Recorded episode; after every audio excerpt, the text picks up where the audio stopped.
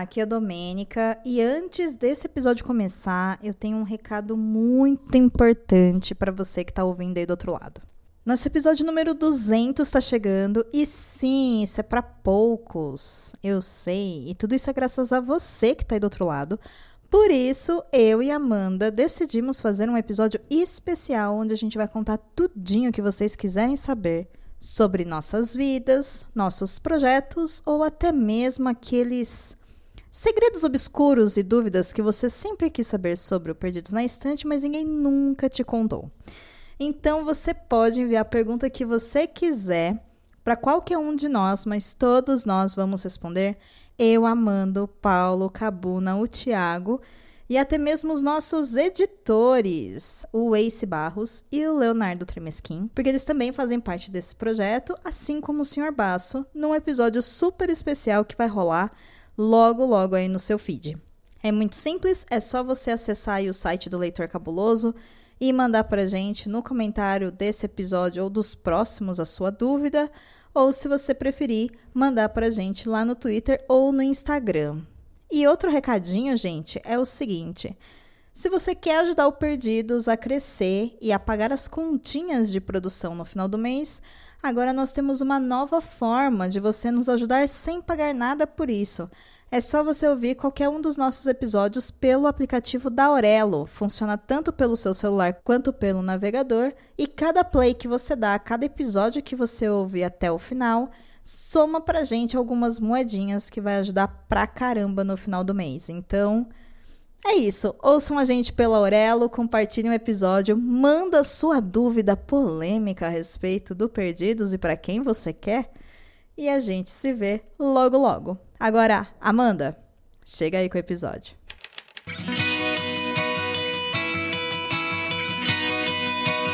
Perdidos na Estante seu podcast de adaptações literárias do site Leitor Cabuloso.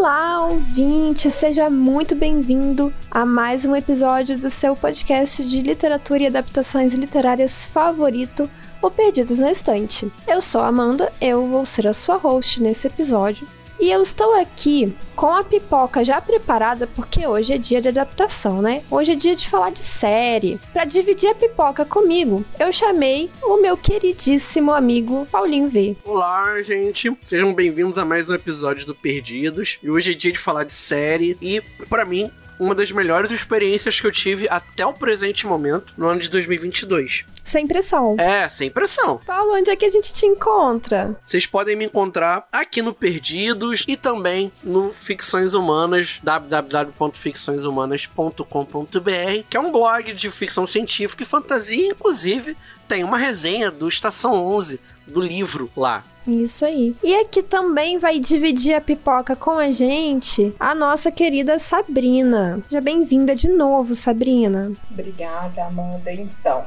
vou aproveitar e vou falar já onde me acha. Vocês podem me achar lá no arroba Gomes. Tem também o perfil profissional, é, que é o arroba HelloBH Idiomas. Sou professora de inglês e curto literatura, videogame, cultura pop, por aí. Temos aqui na casa uma professora de inglês, porque vamos falar de uma adaptação que vai prezar muito pela literatura e pelo teatro e pela arte inglesa, que é Estação 11. Na HBO, que é o streaming que vocês vão encontrar essa adaptação, vocês também vão achar como Station Eleven, mesmo na HBO Max do Brasil, mas dá para colocar na busca Estação 11 e encontrar. Então eu vou deixar aqui vocês com o nosso assistente para ele contar um pouquinho dos dados da obra e volto já já.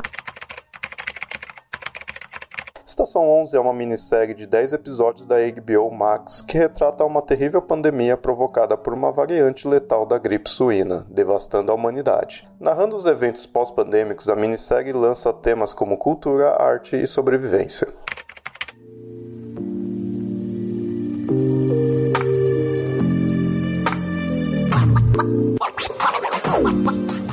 Gente, agora aqui no Perdidos nós estamos com uma novidade você pode mandar um comentário pra gente, comentar sobre qualquer coisa que você quiser, sobre o nosso episódio, mandar uma curtidinha nos nossos stories e nós vamos te mandar um beijinho por aqui. Então, hoje eu gostaria de mandar um beijinho especial para uma pessoinha que de vez em quando tá por aqui, já fez algumas participações em comentários e já participou de um episódio também que é a Bruna. E ela é muito amiga nossa, né, Paulo? Bruninha. Então, vou deixar aqui um beijinho pra Bruna e vamos para a nossa conversa.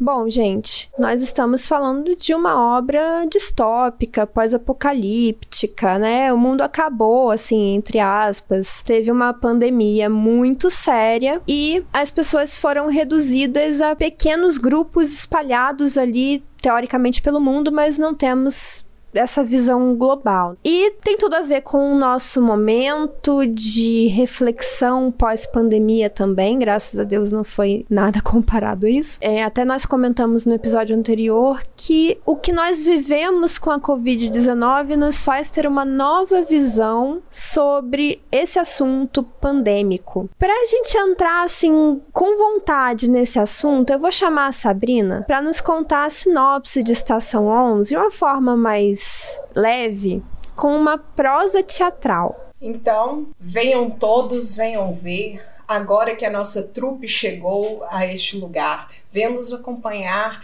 para a verdadeira arte, Shakespeare. E não é qualquer Shakespeare, é o Shakespeare como arte que resiste nessa dor. Então esperem que a nossa trupe virá e sempre estará aqui com vocês nesse itinerário para trazer um pouco de solento a esses tempos tão nebulosos.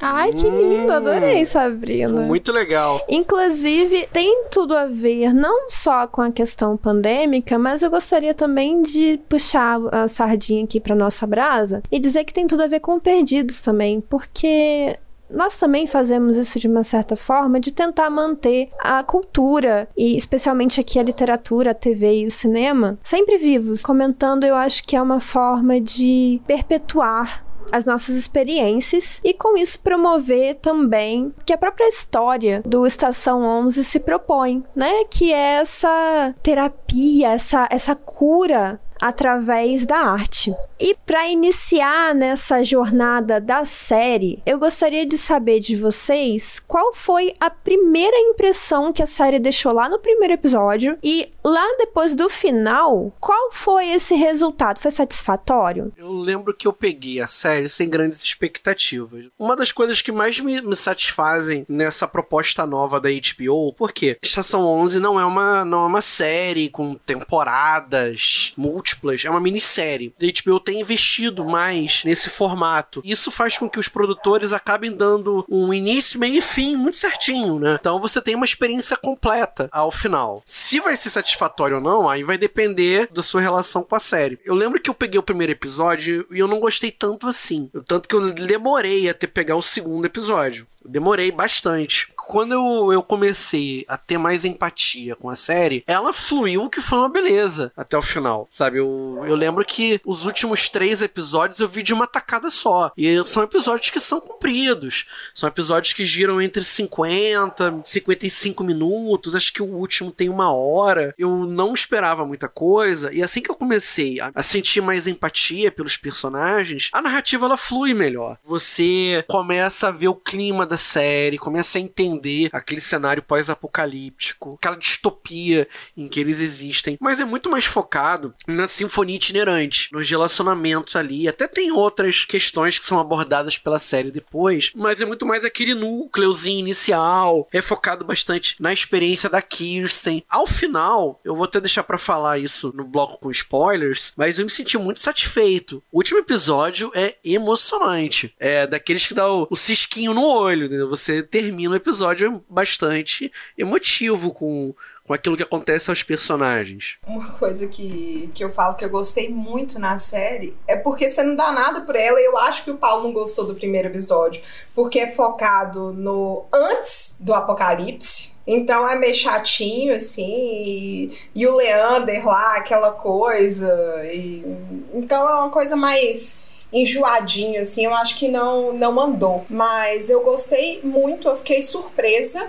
E é aquele negócio, né? HBO, você espera que seja uma boa produção, mas eu não esperava que fosse uma coisa assim tão intimista. Eu esperava que fosse uma coisa mais no âmbito das distopias que a gente vê normalmente e foi muito intimista e isso que foi o que me pegou na série. Ficou muito foda que eles conseguiram fazer uma série em muitos aspectos melhor que o livro, porque eu acho Sim. que tem algumas coisas que eu prefiro na série que o livro, principalmente um personagem que na série é maravilhoso. Olha, gente, eu vou ser a opinião contrária de vocês em todos os quesitos aqui, tá bom? Eu vou ser.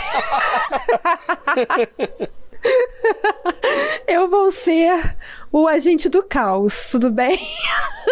Eu acho que a minha experiência, Paulo, foi estragada por sua causa. Porque eu botei muito hype. Porque o Paulo me falou: não, essa é a melhor coisa que eu vi esse ano. Vocês precisam muito assistir. Aí eu fui, né? Caraca, vai ser muito bom. No começo, o primeiro episódio eu gostei. E aí eu fiquei meio. Do segundo até o antepenúltimo, eu fiquei assim: o que, que eu tô fazendo aqui com a minha vida? Mas no final, eu digo que foi melhor do que eu esperava a partir do momento que eu comecei a série. Eu estava muito desgostosa da série com o andamento dela, mas eu acabei sendo recompensada no final. É difícil falar sem spoiler do tanto que o final foi bom. Mas assim, eu acho que segurem as expectativas para assistir que eu acho que na visão dos dois que não esperavam nada, realmente foi muito bom. Se você for esperando tudo, talvez em alguns momentos seja um pouco Meh. Eu admito que ter visto a série antes de ler o livro estragou a minha experiência com o livro. O meu foi o contrário. Nossa, a série para mim, ela, os produtores, eles conseguiram entender muito bem a ideia da, da Emily St. John. Ela tá na produção, Paulo. Então, mas aí que tá. Às vezes acontece do escritor estar na produção e, sabe, é a mesma coisa que nada. Tipo, George R. R. Martin esteve em várias temporadas do, do Game of Thrones. Mas, meu amor, aí você não tá entendendo entendendo o que, que acontece. O que acontece é que o, o, George Martin tenta tirar o dele da reta, mas na verdade ele sempre pensou naquilo. Depois que ele viu que o pessoal deu hate é, total, aquela... ele falou assim: não era bem o que eu pensava. Outra coisa, os showrunners eles entenderam que não dava para você transportar os mecanismos que a Emily St. John usou no livro pra série. Não dava. Isso é algo que é particular da HBO, porque eu tô vendo isso em outra série que assim, não, não acho que a série seja melhor do que o livro, mas eu bato palma pra HBO pela qualidade da série, que é a Mulher do Viajante no Tempo. Ah, sim, que nós já estamos fazendo episódio, Isso. né? Fizemos do livro, é um preparatório pra série e vai ter episódio da série, gente eu não tive coragem de assistir ainda. Assista, porque tá muito tá alto nível. Mas assim, eu, eu senti isso tanto em Estação 11 como em A Mulher do Viajante no Tempo. Eles souberam ultrapassar os problemas de transporte do, do livro pra série. Isso ficou muito bom. Então, Paulo, eu já vou emendar aqui no que você está falando e já aproveito e te pergunto. Então, essas modificações que a série fez, porque são muitas, em relação ao livro, não te incomodaram? Não, porque, e aí é, é bom a gente deixar bem claro aos leitores, aos ouvintes,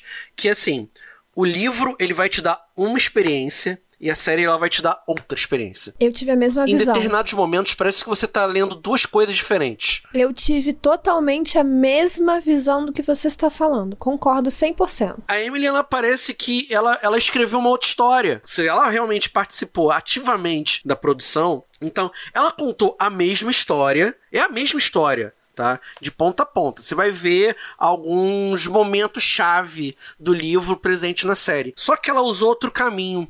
E eu gostei mais que sou alguém que, que gosta do, do craft de escritor, do poder das histórias. Para mim, a série me interessou mais do que o livro. Né? O livro é uma coisa.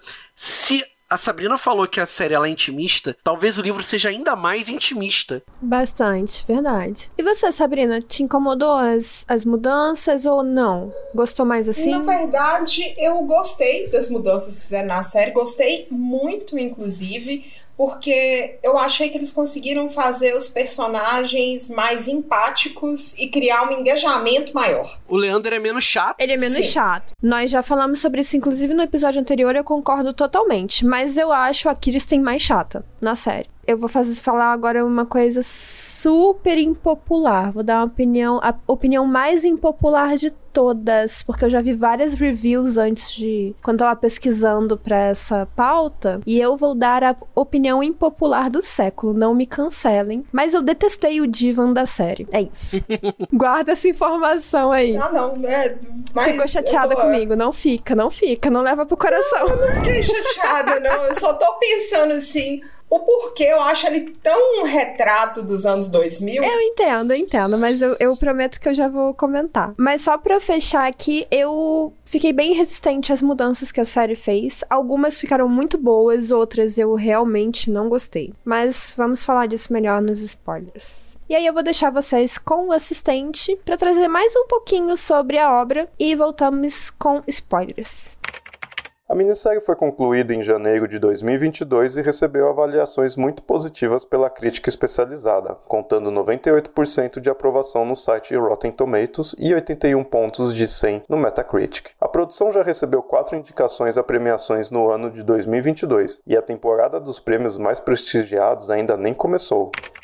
Bom, gente, se vocês não leram o livro, não assistiram a série, para um pouquinho, lê, assiste e volta, porque nós vamos falar agora com spoilers, a menos que você não se importe. Gente, eu já vou soltar a bomba logo, tá? Já prometi, já vou logo soltar a bomba. Eu não gostei muito do Divan da série. Eu achei que eles desviaram tanto a história pra encaixar o Divan dupla com Kirsten que ele ficou, não sei, não sei, eu não gostei do personagem. Eu achei o personagem do livro um pouco mais, não sei, factível. O Divan da série, me incomodei demais com as cenas dele com a Kirsten. Eu fiquei muito chateada com essa culpa que ele atribuía a Kirsten pela morte do Frank. Eu achei ele um cara meio tóxico na relação com ela. Totalmente. Que a relação dos dois é super tóxica, é. Uhum. Mas o que eu gosto no, no Divan é que eu acho ele um,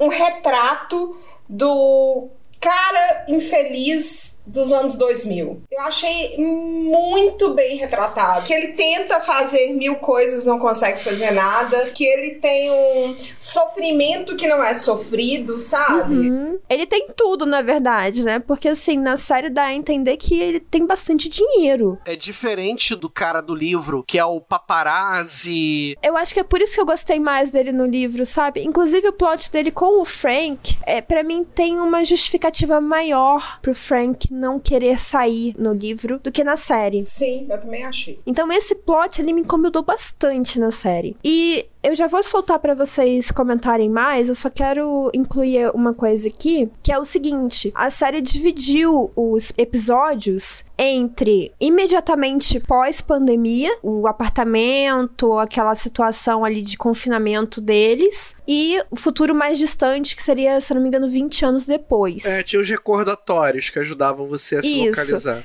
Aí, esses episódios de imediatamente pós-pandêmicos vão construir personagens e o restante dos episódios vai acelerar a história. Eu queria saber de vocês, o que, que vocês acharam dessa mudança de foco do livro, porque o, livro é muito Kirsten, né? Agora nós temos mais Diva, nós temos mais Miranda e tal. E essa divisão, como é que isso funcionou pra vocês? Ó, eu gostei mais da história dos 20 anos depois. Ou quando o Divan tá sozinho lá. Eu gosto dele no hospital. Nesse negócio assim de. Você tá muito fudido, você era fudido, mas agora você não tem tempo nem jeito mais de ser fudido. Então, Acorda pra vida. vira gente e para de ser um milênio chato. Então essa parte eu gostei muito, eu achei que foi muito bem construído essa virada dele. Mas é quando ele não tá com a Kristen. Então esse foi o único episódio do início pós-pandêmico que eu gosto. E outra coisa que me incomoda um pouco é a suavização do profeta. Ai, nossa, totalmente. Obrigada, Sabrina. Obrigada. É um outro personagem. E foi com outro objetivo também. Eles quiseram trazer toda aquela narrativa lá do Hamlet pra chegar lá Sim. naquele final, com a, com a peça e tudo mais. Não é o final, o final. É só né, a questão da peça. A Caroline não tem importância no livro. E ela é uma crente no sentido de crer mesmo, fanática,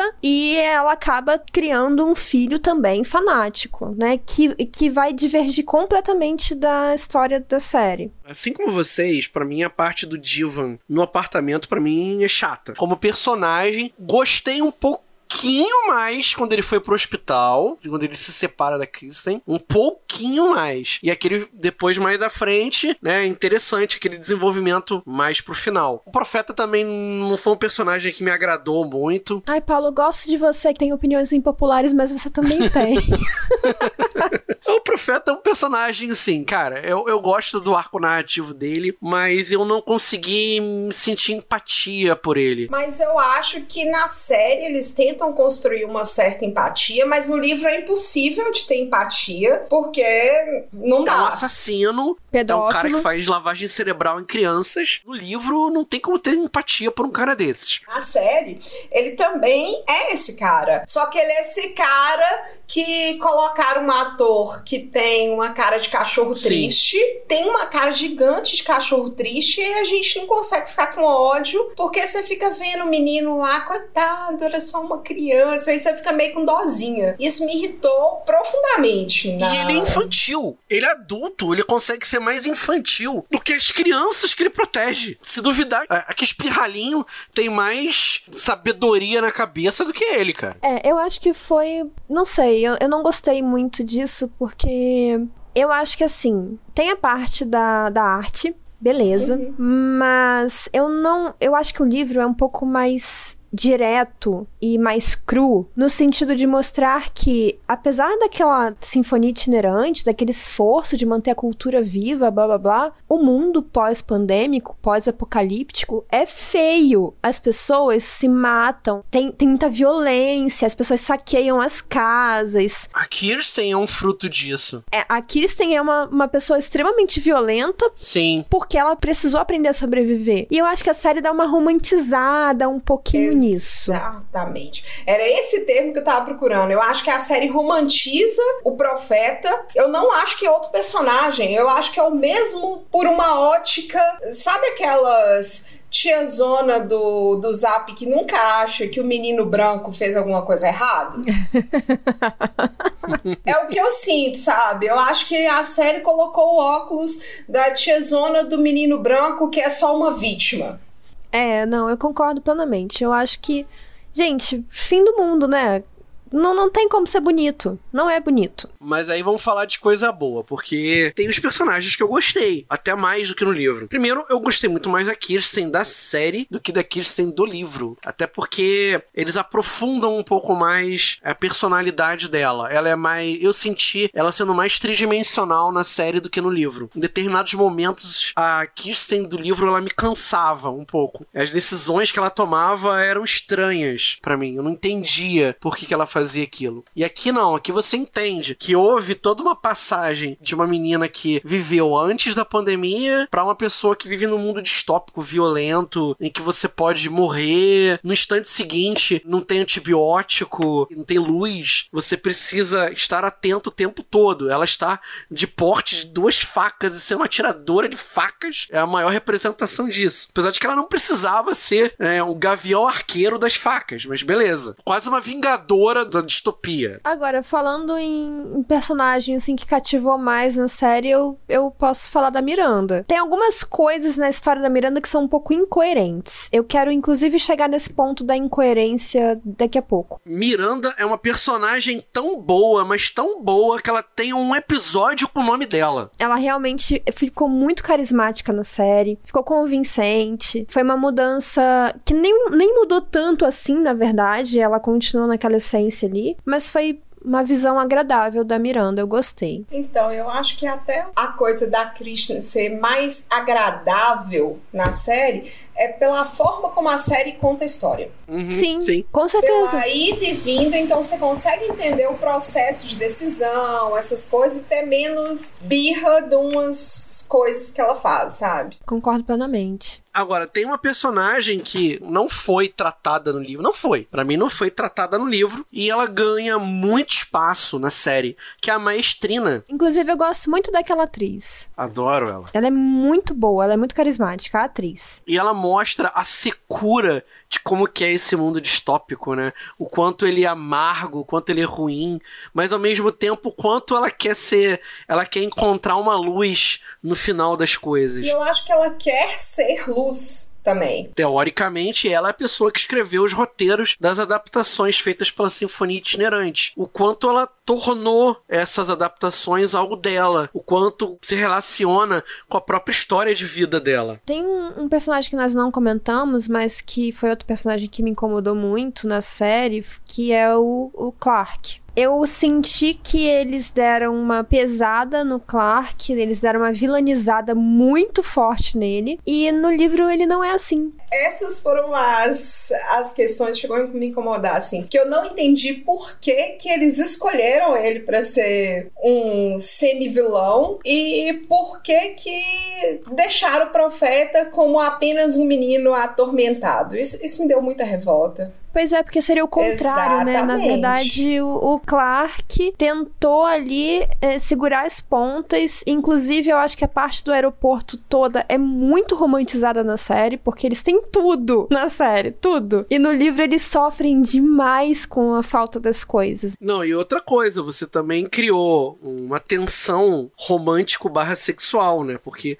a gente percebe que o Clark é apaixonado pelo Arthur. Muito mais do que um amigo. A gente percebe isso. E fica aquele triângulo Clark, Caroline e o Arthur. Apesar de que o Clark, ele até simpatiza com a Miranda. Ele gosta da Miranda como pessoa e como parceira. Ele não tinha problemas com a Miranda. Ele tem problemas com a Elizabeth. Antes da pandemia e ali naquele cenário do, do aeroporto. Mas aí eu acho que Miranda, ele tinha um carinho de amizade. Ele não sentia a Miranda como ameaça. Mas Elizabeth ameaçava, porque Elizabeth era tão cheia de ego quanto o Leander. E eu acho que tão vazia e fútil e tudo aquilo que a gente já comentou sobre o Arthur também, sabe? Fora que a, a Elizabeth ganhou a- aquele rótulo maligno de ladra de homem.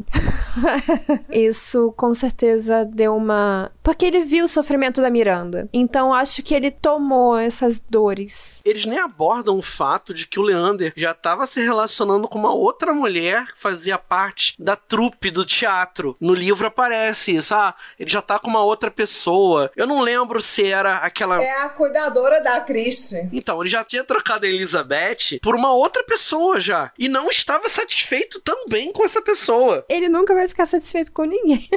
Incrível isso. E esse lado narcísico dele ficou perfeito no, no ator. Ficou. Aliás, amo o Gael, ele é Gael maravilhoso. Garcia Bernal. É. Maravilhoso. Tava com saudade de vê-lo em alguma coisa. Fazia um tempo já que eu não assistia nada com ele.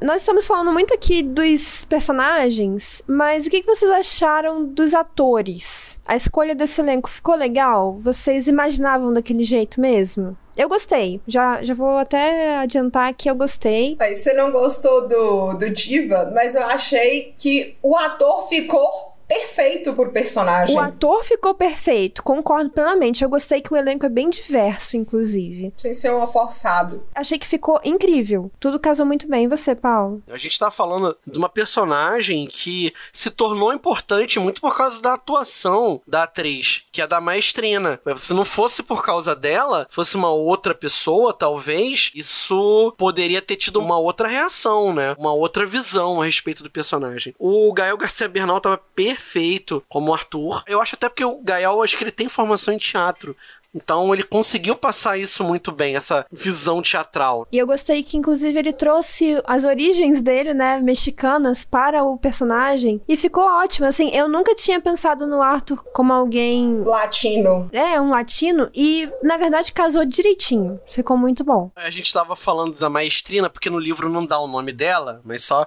dei uma puxadinha aqui no Google. É Sara, tá?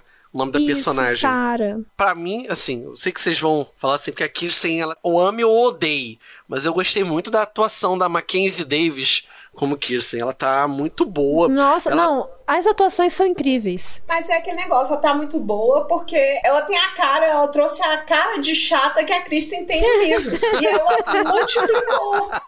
E isso mostra que ela é uma boa atriz. Ué, de fato, de fato. Inclusive, a Kirsten criança, eu esqueci o nome da atriz, também gostei bastante. Matilda Lawler. Eu só quero fazer um, um adendo aqui que eu fiquei pensando. Quando eu digo que algumas vezes nós temos um, um elenco mais diverso e parece um pouco forçado, é mais no sentido assim de, sabe, colocar personagens secundários com outra etnia só pra dizer que tem. Isso não é legal. É, quando eu digo que é diverso e não é forçado, é porque realmente encaixa nos personagens, são protagonistas também, como por exemplo o Divan, que é a família do Divan toda é de origem, eu acredito que indiana ou alguma coisa ali, né? É, ou paquistanesa, não vou, não vou me arriscar muito aqui não, mas por ali. E ficou muito bom. Sabrina, você quer fazer mais alguma consideração? Era mais falar isso mesmo, que eu achei que ficou muito bom colocar como latino, porque os atores latinos, eles têm dificuldade de conseguir papel shakespeariano também.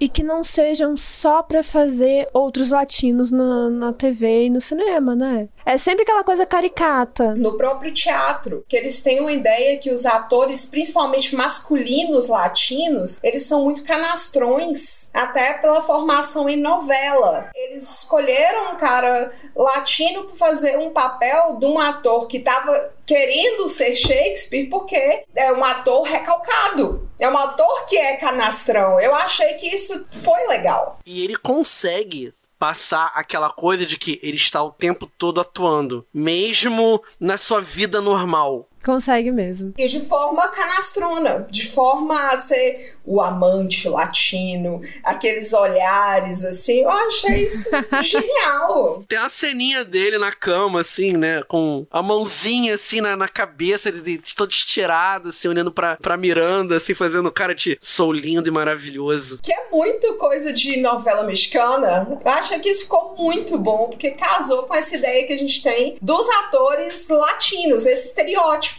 A Miranda também tá muito boa no papel, a atriz. né? Ela consegue passar uma imagem empática de uma mulher que tenta se empoderar a partir de uma relação tóxica que ela tem com o Arthur. Ela não deixa de armar o Arthur. Você vê que em determinados momentos ela se arrepende. Pô, tô saindo daqui pra ir lá nos Estados Unidos, mas eu ainda sinto alguma coisa por ele, mas eu não quero estar com ele. Porque ele me faz mal. Isso é muito foda. É, gente, o que, que vocês acham sobre o objetivo da história original? A, a série conseguiu captar bem a mensagem? Ou seja, né, essa questão do poder da arte, da cultura. Acho que sim, principalmente no último episódio. Sem dar o, o spoiler do final. Eu acho que eles conseguiram fazer isso de forma magistral. Que episódio maravilhoso. Como eu falei, né? Eu, eu gostei do primeiro, eu detestei todo o restante. E aí, quando chegou no penúltimo, eu pensei assim: hum, estou vendo uma luz no fim do túnel. E o último episódio me fez parar e refletir que, olha, realmente foi bom. Eu tava achando ruim, mas pensando bem, foi bom. E acho que justamente por tudo isso que vocês estão falando e pensando e não querem dizer pra não estragar o final da série, mas também achei o final muito sensível e eu acho que em certos momentos o livro foca muito, a história original, né, no caso o livro, foca muito na sobrevivência. Como eu falei, não é uma cena bonita. As pessoas estão ali sem a menor tecnologia, todo mundo morreu, é, é um cenário péssimo. Mas na série, como eles deram essa romantizada, isso não é legal de certa forma, mas eles tiveram mais espaço, eu acho, para retratar a parte artística. Então as peças tiveram uma atenção maior durante a série, né? O que eles encenam ali. E o figurino do fim do mundo ficou maravilhoso. Ficou muito bom, todo em material reciclado, né? Ficou muito bom. E até a música mesmo, tem vários momentos com música, com canto. A série de repente captou essa ideia um pouco mais do que o livro até. E é essa coisa que eu falo que a série é melhor do que o livro, que eu gostei mais, não melhor, mas que eu gostei mais, que eu achei que pegou a aura do que é um teatro shakespeariano e é o que a autora tentou fazer no livro, conseguiu até um certo lugar, mas que não tinha como pela mídia livro. A mídia livro não ia dar um suporte para ela colocar todos esses outros elementos como aconteceu na série. O figurino para mim foi assim, uma parte preponderante as, os armamentos dele e todas essas coisas e o como ele coloca o figurino em cima disso e essa montagem ficou maravilhoso, maravilhoso. Isso eu achei que ficou sem igual mesmo. Na hora que, que eles estão fazendo as peças, que eles estão vestindo as roupas das peças, você vê assim, é um vestido velho de casamento que eles acharam em algum lugar e deram uma colorida, um instrumento musical meio fudido. Esses pequenos detalhes deu um, uma nuance gigante para a produção. Eu amo como eles usam as luvas que eles encontram cheias de enchimento para compor Sim. a a roupa fica incrível. Cheia de mãozinhas. Os vestidos, cara, os vestidos também são ótimos, cara. O que eu senti foi que a série ela se focou muito no poder das histórias, em como as histórias elas podem de alguma forma ecoar para cada um de nós. É exatamente isso o tema do último episódio até, né? sem entrar em grandes spoilers. Né? Hamlet, como que Hamlet vai se relacionar a alguém? É a história como um todo ou é uma passagem? E aí você demonstra ao longo da série por que, que a, a Emily St. John escolheu homenagear Shakespeare durante a escrita do livro e a filmagem da série. Por que Shakespeare? Por que não outro autor? Por que não Dickens? o Paul, o, o Oscar Wilde. Nossa, o, o Paul seria muito sombrio. É. né? E aí a gente consegue ver o quanto que o Shakespeare ele é ele é polivalente, multidimensional, adaptável. É, quanto ele é transformador, metamórfico. Cada espectador de uma peça de Shakespeare, seja Rei Lear, seja Sonhos de uma Noite de Verão, A Tempestade, Otelo, Hamlet, né? O que você quiser colocar na, na, na pista, vai ter alguma, alguma mensagem para cada um. Seja a ambição, a ganância, o, a vingança, seja a redenção, o heroísmo, a magia, o maravilhoso, o horrível, o preconceito. Você tem várias mensagens que são colocadas nas peças encenadas pela sinfonia. E se não me engano, foram quatro ao longo da série toda. Mas só que cada episódio você vê que tem um pouco de alguma obra é, shakespeariana. Quando você pensa no primeiro episódio, ali é Macbeth. Se você parar para pensar no tanto de adaptação inspirada em Shakespeare, de estudo inspirado em Shakespeare, e, e até hoje, sabe? Você percebe o quanto ele é poderoso. É praticamente quase todos os gêneros literários a gente tem em Shakespeare. Ficção científica, fantasia, terror, drama. Drama de família, drama histórico. Romance. Né? Tem Romeu e Julieta ali no meio. Cara, é, é o poder das histórias. Isso, para quem tá escrevendo, pro autor que tá buscando a sua inspiração, você ver aquilo encenado, ver o poder que uma história ela tem com o espectador, é magnífico. É você sentir, você ver o feedback na hora de quem tá te assistindo. Né? Por isso que a maestrina, ela falava que ela gostava tanto, a Sara, ela gostava tanto de ser a diretora das peças, porque ela queria ter esse contato com as pessoas. E ao mesmo tempo, no mundo distópico, ela queria mostrar o maravilhoso, o quanto você encenar, o quanto a arte, ela tá ali para te trazer um alento. Pode te levar para um outro lugar em um lugar menos cruel, menos feio, menos triste, mas que tem alguma coisa que conversa com você ainda. Se a gente for, e isso porque eu sou um, um, amante de literatura de gênero. Eu acho que não tem outro autor de gênero que consiga produzir com tanta habilidade como Shakespeare. Não tem nenhum autor de fantasia tão fantástico como Shakespeare. Ele consegue fazer isso. Sim, acaba que tudo ecoa também. Gente, quando a gente pensa até em novela da Globo, esses dias eu tava falando com, com meu filho isso, ele falou assim: Não, mas que é isso? Essas novelas, esse negócio não tem Shakespeare. Eu falei, Rafa, a novela mais famosa que teve por aí era Rock Santeiro.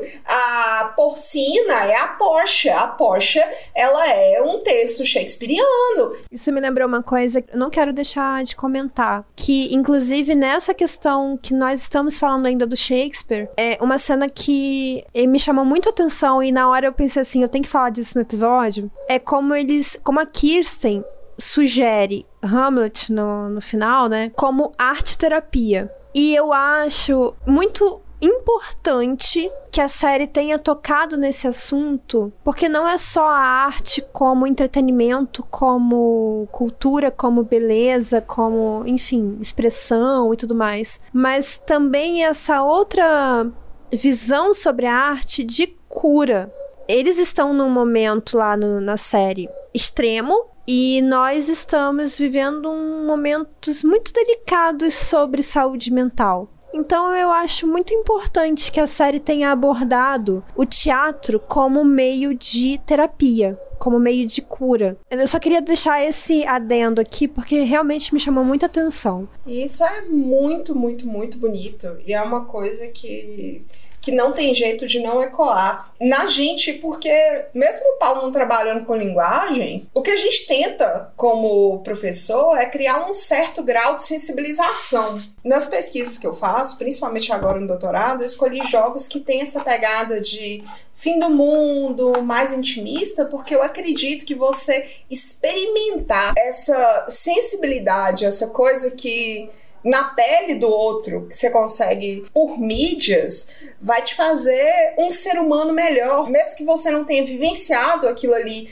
por inteiro, mesmo que seja uma simulação, que seja de um sentimento, não tem como você passar batido. Aliás, tem como, porque tem gente que faz umas coisas muito cagadas.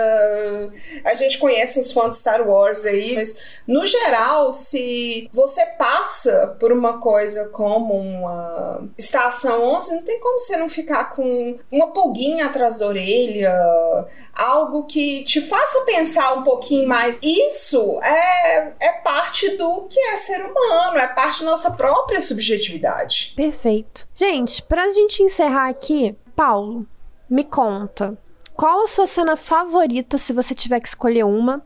Uma só. E por quê? Brevemente um porquê. Eu vou escolher aquele momento que a Kirsten e o Divan estão naquela cabana na, no, no inverno, caindo neve para tudo que é lado, né? E o Divan não aguenta mais tomar conta da Kirsten, né? Porque ele não consegue cuidar nem dele mesmo, né? Naquele momento. Ele tá ainda se sentindo culpado pela morte do Frank.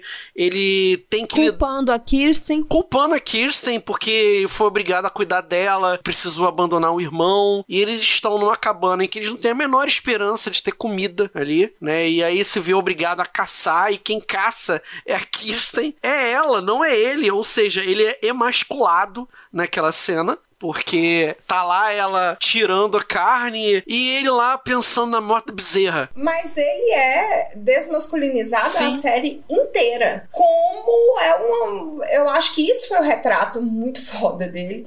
Porque é os milênios que reclamam o tempo inteiro que eles são desmasculinizados. E a sua cena, Sabrina? Eu gosto muito da cena do hospital dos nascimentos dos bebês no, no hospital. Porque eu acho que mostra assim, tá tudo fodido, tá tudo acabado. Quem sabe a gente não pode reconstruir um pouquinho? Olha aqui. Tem menina nascendo assim, saudável. A minha cena favorita, gente, é a da encenação da peça que a Kirsten cria lá sobre o Estação 11, né? O quadrinho. E eles encenam ali. E é uma forma também ali eu também encaro como uma forma de arte terapia, porque é a despedida dela com o Frank. Ela não sabe lidar com aquilo. Ela é uma criança, né? E a forma como ela encontra de dizer tchau ao Frank é através de um personagem. Eu achei aquela cena tão sensível, tão delicada. Foi uma das cenas assim que realmente me pegou, que eu parei assim para prestar atenção, eu voltei, eu prestei mais atenção ainda. Eu falei, gente, que sensibilidade de criar essa cena.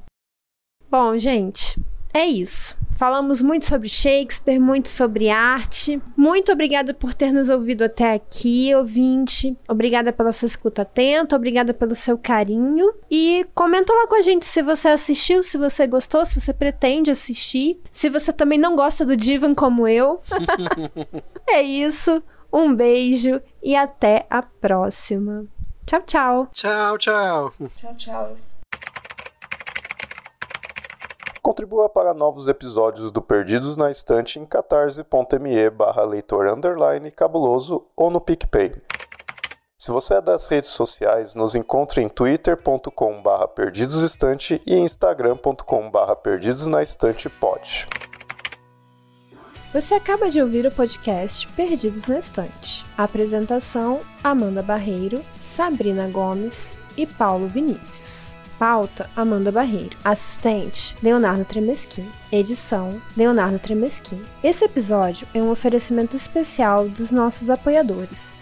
A vocês todo o nosso carinho. Mas o agradecimento especial vai para Airechu, Aline Bergamo, Amauri Silva Filho, Caio Amaro, Carolina Soares Mendes, Carolina Vidal, Cláudia Rodrigues, Clécius Duran, Daiane Silva Souza, Deise Cristina, Fernanda Cortez, Igor Baggio, Lucas Roberto Domingos, Lubento, Luciano Terra, Luiz Henrique Soares, Marina Kondratovic, Marina Jardim, Melissa de Sá, Nilda, Priscila Rúbia, Ricardo Brunoro e Rodrigo Leite.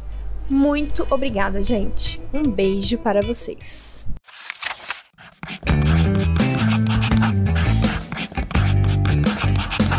Esse podcast faz parte do site Leitor Cabuloso. Conheça nossos conteúdos em www.leitorcabuloso.com.br.